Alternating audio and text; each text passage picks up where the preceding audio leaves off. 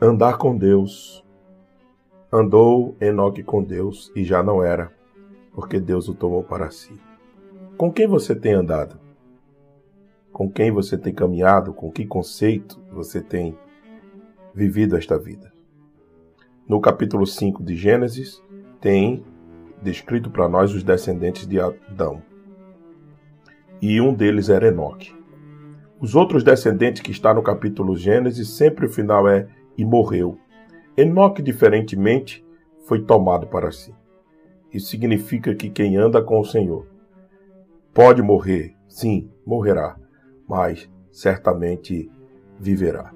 Andar com o Senhor é agradar ao Senhor, é tomar a sua cruz, negar a si mesmo e seguir. Que eu e você possamos fazer isso, para que Deus seja glorificado e nossa alma seja satisfeita nele. Que Deus te abençoe.